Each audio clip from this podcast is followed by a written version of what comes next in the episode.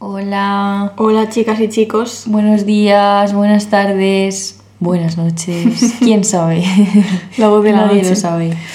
Volvemos hoy a Punzadas Sonoras para seguir hablando de Annie Ernaux, nuestra chica favorita últimamente. Vamos ya por la tercera sesión del taller. Estamos apesadumbradas. Yo no. Yo sí. Inés no quiere que Me se queda acabe. una sesión solo. ¿Y qué vamos a hacer después? ¿Qué voy a hacer el domingo y el sábado cuando me levante a las 10 ya? No, claro, pues me levantaré a la 1 porque para qué si no tiene sentido vivir ya sin el taller. ¿Qué voy a hacer? No voy a ir a Madrid por la mañanita andando a un taller. Es que mi vida, bueno, hay que hacer otro. Hombre, haremos otro. Tenemos que hacer otro. Te, te estás haciendo la loca como que si no supieras cuál es el siguiente taller, pero sí se sabe. Hay otro, chicas. Pero no os podemos decir cuál todavía. No, es secreto. De momento hoy vamos a hablar de Annie Ernaux y concretamente de la familia y del aborto. Dos temas. Dos temas. Dos temazos. Sin duda dos temas. Dos hit singles. Pero antes vamos a recordaros un poco que, que dijimos en la segunda sesión. Hablábamos un poco del mundo de Annie Ernaux, cómo estaba escindido entre los dominados y los dominantes. Ella empieza siendo de clase humilde, en la parte de los dominados, y luego ascenderá mediante la educación, pero sobre todo mediante su matrimonio con Philippe, un burgués de la época, al mundo de los domina- dominados, dominados no, dominantes, perdón. Y luego en la universidad, pues ella llega allí, lee a Bourdieu, se da cuenta de muchas cosas importantes, también lee a Simone de Beauvoir, también se da cuenta de muchas cosas importantes. Todas estas cosas, si las queréis escuchar, están en, la segunda, en el segundo episodio de esta miniserie que estamos haciendo. Y también hablábamos, y queremos recomendaros otra vez, las lecturas de la obra de Didier Eribon y Edouard Louis, dos personas franceses que tienen Instagram. Seguidles ahí. Eduard Luis pone historia, ¿sabes? Y yo digo, fíjate este chico. Qué majo es. Eh, sí, y en su obra pues también hablan de su familia y reconstruyen la vida de sus padres, que es un poco lo que hacía Annie Ernaux en los libros que vamos a comentar ahora. Eh, entonces el plan es, es ese, volver a, lo- a los orígenes en este capítulo, a la familia de Ernaux y, y ya está. Sí. Y, y vamos a empezar con eso. Para antes de empezar, queríamos recordar que el otro día estuvimos un poco entre 1960 y 64, que son sus años de universidad, y en 1964, como muchas ya sabréis, aborta, eh, también se casa y se queda embarazada de su primer hijo. Y será un poco a partir de esta fecha en- la que nos centraremos, porque aparece la muerte del padre en el 67, luego su madre progresivamente tiene cambios vitales, como que se va a vivir con ella, luego vuelve a, a su ciudad, a Ivetot, luego ya sufrirá un atropello que la hará enfermar, también tiene Alzheimer y, mm, y finalmente pues morirá ¿no? en 1986 en el hospital geriátrico de, de Sergi. Y eh, los años de publicación, es así para que os hagáis un poco la idea, son 1983 El lugar, luego tenemos en el 87 Una mujer, en el 97 No he salido de mi noche y más tarde, en el 2000 El acontecimiento. Así que vamos a hablar de estos libros. Adelante. Con Paula Ducay e Inés García. Vamos a empezar hablando de El lugar, que se publica en el 83, como ha dicho Inés, eh, y es el libro en el que Annie Ernaux reconstruye la vida de su padre. Es un libro, la verdad, a mí me ha gustado mucho. eh, es importante porque rompe un poco con esta tendencia que ya tenía eh, al principio de su carrera como escritora de hacer novelas, a pesar de que ya no estaba del todo contenta con todo esto que hemos hablado de que rechaza la ficción. Y El lugar es el primer libro donde experimenta un poco con este formato que se acerca más a lo sociológico, aunque mantiene obviamente el, el formato literario. Y El lugar se publica 16 años después de la muerte de su padre. O sea, la Annie tarda un poco en escribir este libro. Claro, hay que tener en cuenta como que es el libro en el que encuentra su voz, la que va a ser su voz para siempre. Entonces le lleva mucho tiempo Claro. eh, encontrar ese lenguaje que estaba buscando. Mm, Sí. Y podemos leer este libro como un intento de reconciliación con su padre. Eh, lo que hace Nirno en este libro es lo que hará en muchos libros eh, posteriores, que es contar lo que va a contar en las primeras páginas, o sea, te hace como un spoiler enorme y luego dice, vale, ya me relajo, voy a reconstruir el universo donde sucede este acontecimiento, no el caso de- del lugar es la muerte del padre, pero en el caso de la vergüenza es pues esto que hemos hablado, el- la tarde en la que su padre intenta matar a su madre, o en el caso del acontecimiento pues era el aborto. Eh, el título del lugar es, es curioso, está bien elegido porque lo que hace eh, Annie en este libro es situar a su padre en un lugar y tiempo concretos. eh, y, esto nos lleva un poco también a la expresión que utilizamos en España como tienes que saber cuál es tu sitio, ¿no? cuál es tu lugar. como es algo que, utilizamos como para etiquetar a las personas y encasillar a las personas dentro de ciertos parámetros. Em, y cuando muere su padre, Annie dice, bueno, voy a escribir, voy a empezar a escribir, se va y se, se va a su escritorio, se pone a escribir. Coge un lápiz. Coge un lápiz. y, y dice, empecé una novela en la que él era el protagonista. Sensación de asco a la mitad de la narración. O sea, Annie rápidamente recoge cable. Bueno, no sé si rápidamente, porque llevaba la mitad de la novela, pero nunca la leeremos. recoge cable y dice, no, claramente la, la, ficción no es la manera en la que tengo que, que hacer este homenaje a mi padre. Y entonces esto es, esta es la ruptura de la ficción que vemos en su obra, ¿no? Y dice, la elección de hacer una novela de una vida sometida a la realidad me pareció una traición. Una traición que tiene mucho que ver con lo que hablábamos en la primera punzada sonora de Annie, eh, acerca de que le parece inadmisible moralmente inventar, eh, transformar a los personajes a través de la imaginación, ¿no? hacer como cambios. Sí.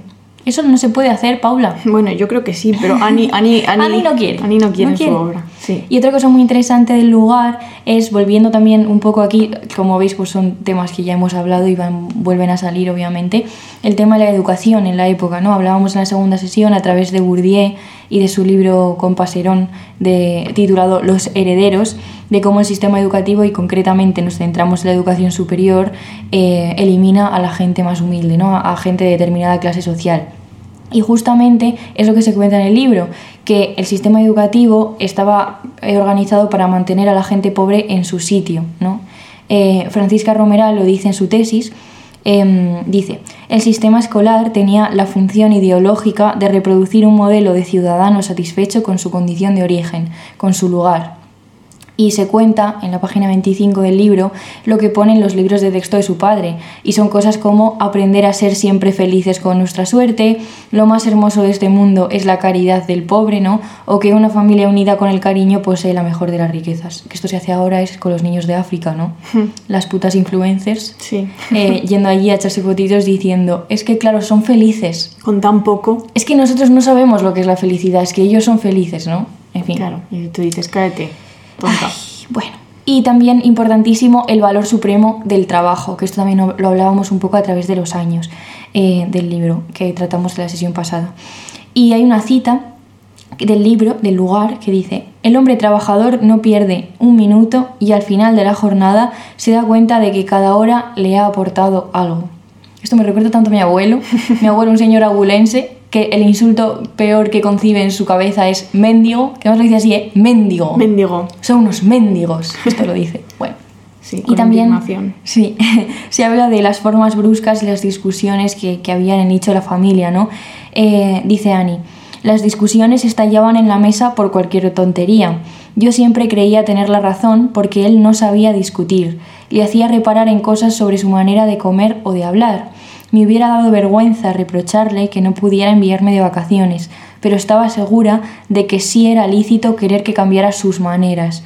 Quizá él hubiera preferido otra hija. Chan chan.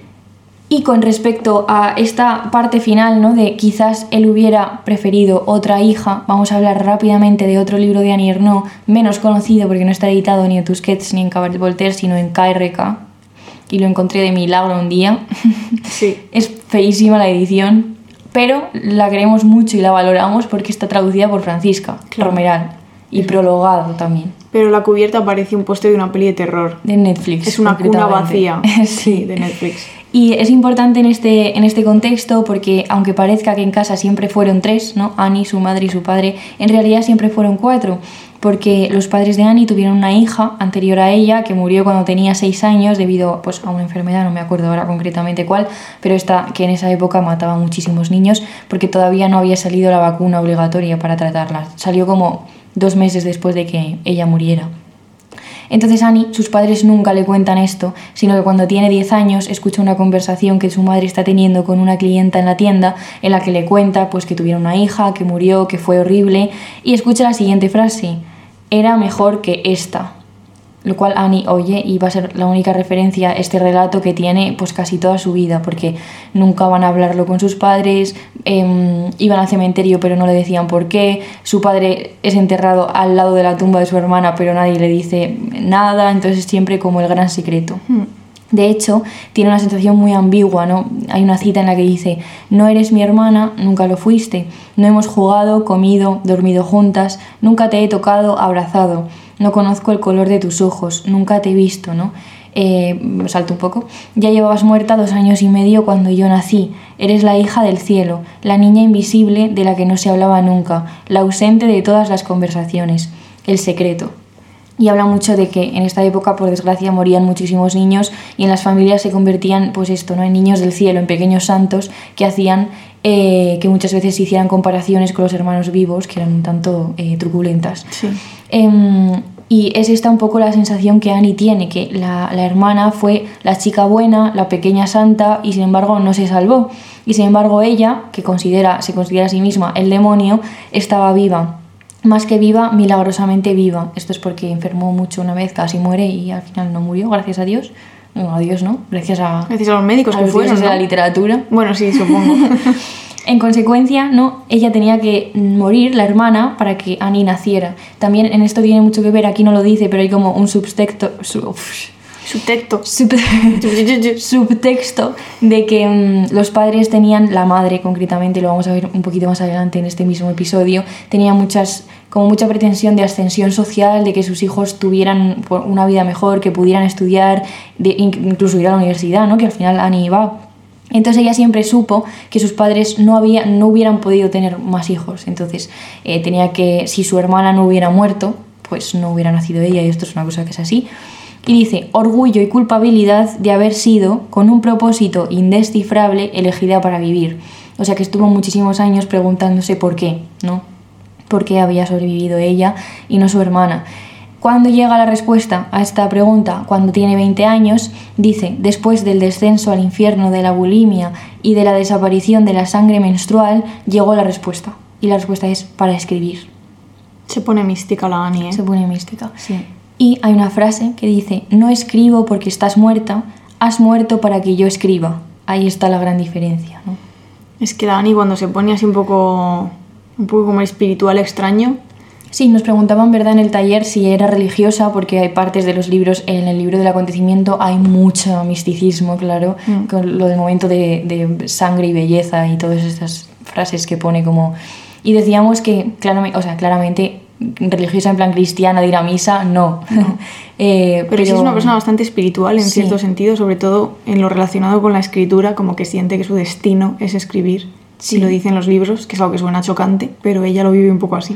También hay que, lo que contábamos, ¿no? que hay que tener en cuenta el marco en el que ella nace y se educa hasta bien tarde, hasta que se va a la universidad, y es un marco religioso eh, en extremo, en plan, eh, representa a su madre en los libros como la personificación de la religión, Mm. iba a un colegio religioso privado, entonces entiendo que algo quedará, ¿no? De, toda esa mierda que te meten en la cabeza, pues algo Es quedará. complicado salir, sí. Y ahora queríamos hablar del libro Una mujer, que se publica en el 87, que está editado en Cabre Voltaire. Eh, y una cita del libro dice, en 1967 mi padre murió de un infarto en cuatro días. No puedo describir esos momentos porque ya lo he hecho en otro libro, es decir, que nunca habrá otro relato posible, con otras palabras, con otro orden de las frases.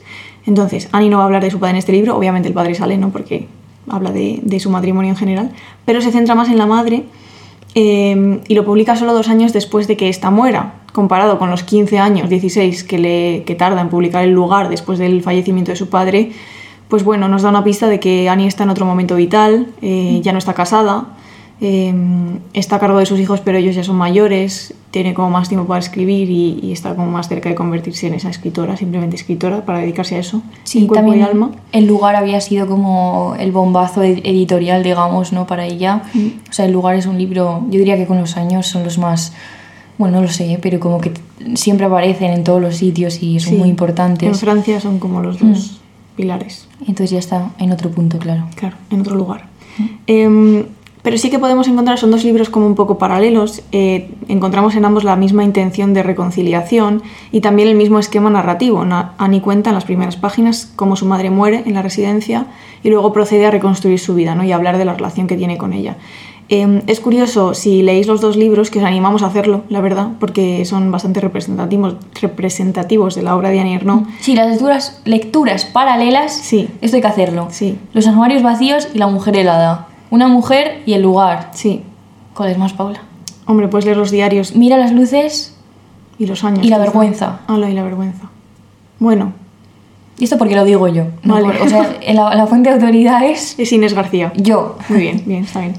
Eh, decía que es curioso eh, ver las- los diferentes tipos de duelo eh, por los que Annie atraviesa, eh, por los que Annie atraviesa, que Annie atraviesa eh, cuando muere su padre y cuando muere la madre. ¿no? El, el duelo del padre es una cosa mucho más fría, digamos, y el duelo de la madre es un duelo, un duelo con todas las letras, ¿no? donde te cuenta pues, que, que se pasa días llorando, que no puede pensar, que no puede trabajar, que es como si el tiempo se hubiese paralizado, ¿no? todas estas cosas que parecen ser elementos de una experiencia compartida entre mucha gente cuando pierde a una persona querida. Eh, y es curioso esto, también porque evidencia la, la diferente relación que tenía con uno y con otro, ¿no? Hay una frase que nos gusta mucho, eh, que ya no recuerdo en qué puñetero libro está, porque hemos leído tantos, ¿no? Que es la que dice, eh, con él me divertía, con ella mantenía conversaciones. Sí. ¿no? Como él era el que le sacaba, le llevaba al circo, le llevaba, yo qué sé, pues de paseo a un viaje tal, y con la, la madre era la que le daba libros, la que la animaba a leer, la que impulsaba, pues, eh, no sé, esa culturización de Annie y sus estudios. Y con ella hablaba, aunque es verdad que hay muchos, muchos temas que se mantienen en silencio, como el tema de la hermana muerta, Mm. pero si hablaba con una persona era con ella, desde Sí, luego. siempre hay, esto está en todos los libros en cuanto a sus padres, ¿no? Como que su padre las decía tipo, bueno, eh, parad ya de, de le- inventar historias y de leer y tal, qué tonterías. Y sin embargo, pues ellas como que tenían ese mundo compartido. Y Annie dice cosas como, la primera, el, como el primer eco del mundo me llegó a través de, su ma- de mi madre, esto creo que lo dice en La mujer helada, o mm, que se sentía muy orgullosa de ser mujer siempre, desde que era pequeña, por su madre. O sea, que era como su gran, Sí, su... su, su faro. Sí, por citar a. Mara Torres, ahora de repente, en la Sí. cadena SER, que es un programa que me gusta, que dice siempre que quiénes son los fa- el faro de tu vida. ¿Qué es el mar para ti? Esa es la primera pregunta, y la del faro es la última. Vale. Es que es un buen programa, ¿eh? Enhorabuena desde aquí a, a Mara, A Mara Torres. Torres. Juancho Marqués ha sacado ahora una canción con. em, sí, con. con Iván Ferreiro, Sí. o no. Bueno, No sé, con no uno sé. de estos indies españoles que no escucho. Sí. Algunos sí, otros no, este no. Pero han sacado una canción, bueno, que, que está. que la han dedicado como al programa. Bueno, esto, esta información no sé qué. No, viene. información de calidad. Pero relevante. vale. Prosigamos. Nos preguntábamos también a raíz de todo esto de que Annie reconstruye las vidas de sus padres en libros una vez han muerto, si sería posible escribir el lugar o una mujer con los padres todavía vivos, ¿no? Si la muerte en la obra de Annie Ernaux es una condición de posibilidad de la escritura.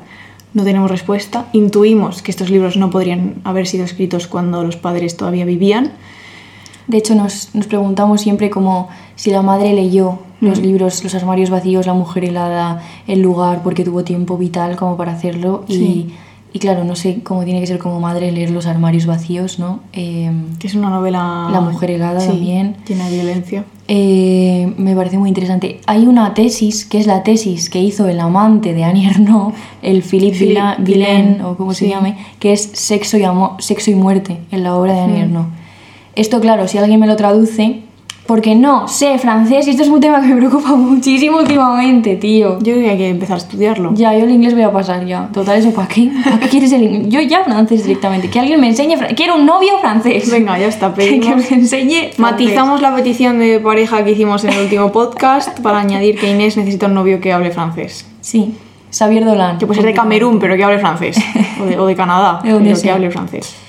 Bueno, y más allá de esta pregunta sobre la muerte, que seguramente Philippe Villain pues, pues habrá dicho algo en la tesis, Sí. tendrá alguna respuesta, pero no la podemos leer porque no, la tenemos. Estará, igual está de libre acceso. En Dialnet. Bueno, se buscará esto.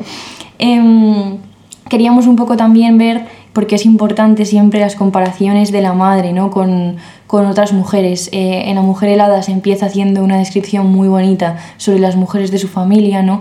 y luego rápidamente se hace justamente esto, que es eh, lo que hace también en, en Una Mujer, que es hacer comparaciones con otras mujeres de otra clase social, en este caso con su suegra, que era la madre de Philippe, su marido, que básicamente, no voy a leer la cita entera, aunque está muy bien, em, pero tenía, mantenía un cuerpo delgado, ¿no? Su suegra, un rostro liso, unas manos cuidadas, sabía descifrar cualquier partitura de piano, recibir visitas, ¿no? Esta imagen eh, que no tiene nada que ver ni con su madre ni con las mujeres de su, de su entorno. Em, y también es curioso pensar que su propia madre, como hemos dicho antes, es la que le anima siempre a formarse, a leer, a, que pueda formar parte de otro mundo al que ella misma nunca ha tenido acceso. Y es importante como darse cuenta de que esto implica pagar un precio concreto, que es que se está alejando de ella, ¿no?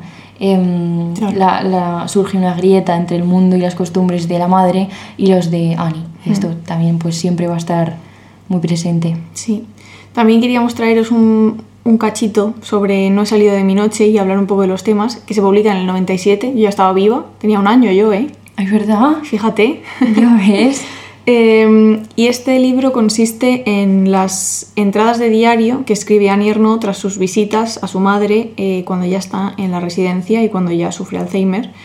Em, y se publica dos meses después de, de La Vergüenza. Mm, que es el primer libro que que tratamos junto con Mira las luces, amor mío, en la primera sesión. Mm, sí, y es curioso, si os interesa el tema de la madre de Annie pues está bien leer tanto Una mujer como No he salido de mi noche, porque son libros, bueno, que también no paralelos, porque tratan temas eh, distintos, pero sí que se solapan en algunos puntos y es interesante ¿no? Verlos, leerlos juntos. Em, el título queríamos contaros, que es el, título probablemente más bonito de la obra de Annie ¿no? no he salido de mi noche, son las últimas palabras que escribe la madre de Annie en una carta a una amiga y bueno, nos parece precioso. Y la cubierta nos gusta mucho también. Mm, es el libro, en cuanto a cubiertas, es el más bonito, mm. seguramente. Sí. Mantenemos. Estoy pensando en todas ya. en ahora mismo, ¿sabes? sí, yo también. Bueno, ya queríamos daros unas pinceladas sobre algunos de los temas eh, que se tratan en este libro. Hay un desdoblamiento del yo y una identificación muy grande de Annie con su madre. De hecho, ella misma dice: Me pregunto si podría hacer un libro como El lugar sobre mi madre no había distancia real entre nosotras, solo identificación, que es distinto ¿no? de, lo que veíamos con, el padre, que no había esa identificación. De mm, hecho, hay distancia. Claro, hay distancia. Mi cita favorita dice algo así como he buscado en los rostros en de la gente, en las estaciones de los andenes, a mi padre, ¿no? Mm. Eso de buscar el rostro de mi padre. Le busca fuera. Claro, busca, busca a su padre en, otros, en otras personas, en cambio a su madre la busca en sí misma, ¿no? También es muy, muy interesante el tratamiento del cuerpo, porque claro, el cuerpo de la madre de Annie no pues es un cuerpo que, envejece y que además sufre de Alzheimer y Annie tiene todo el rato este pensamiento un poco como muy humano, pero también un poco egoísta, ¿no? De madre mía, esto me va a pasar a mí y si mi cuerpo envejece como el de mi madre, ¿dónde queda el deseo masculino, ¿no? Ya no voy a gustar a los hombres, voy a perder ese poder, porque eso es muy importante en la obra de Annie y lo veremos más en la, en la cuarta sesión, en la sesión sobre el amor. Y bueno, en general pues se, se habla de eso, ¿no? de cómo se cambian los, los roles. Eh, Annie es ahora quien cuida a su madre y entonces hay una especie de derrumbamiento de la identidad, ¿no? ¿Quién es quién? ¿Quién es la cuidadora? ¿Y quién es ¿no? la persona, la víctima, digamos? No víctima, pero bueno, la persona más débil, ¿no? Que necesita cuidados. Em, y también es muy interesante el tema de la crueldad, que es uno de mis temas favoritos en este libro, que Annie no cuenta cómo ella a ratos es cruel con su madre, a pesar de que la está cuidando y a pesar de que va a visitarla sigue teniendo esa mm, relación muy compleja donde hay odio y donde hay asco eh, que arrastra desde hace mucho tiempo, a pesar de que su madre es la mujer más importante de su vida y eso ella lo, lo dice. Y ya está. Y también queríamos hablar del acontecimiento rápidamente. Em, también hay mucha gente que clasifica los armarios vacíos como un libro sobre el aborto, porque es verdad que lo utiliza como marco al principio y al final, Em, y también hay pinceladas en el medio, también porque suponemos que es la primera novela y quería hablar un poco como de todo, ¿no? Em, pero bueno, no nos parece especialmente un libro sobre el tema del aborto eh, y hemos hablado ya mucho de él, entonces nos, nos, centramos más en el acontecimiento. Os recomendamos ver la película, si alguien todavía no la ha visto, pues que la vean ya, digo yo. Y por abordar un poco el contexto del aborto en Francia en esa época, queríamos traer el discurso de Simone Weil, Simone Weil con V, no con W, o sea, no es la filósofa francesa, es la ministra de Sanidad, que despenalizó la ley, o sea, el aborto a través de la ley que se llama Ley Bail en 1975.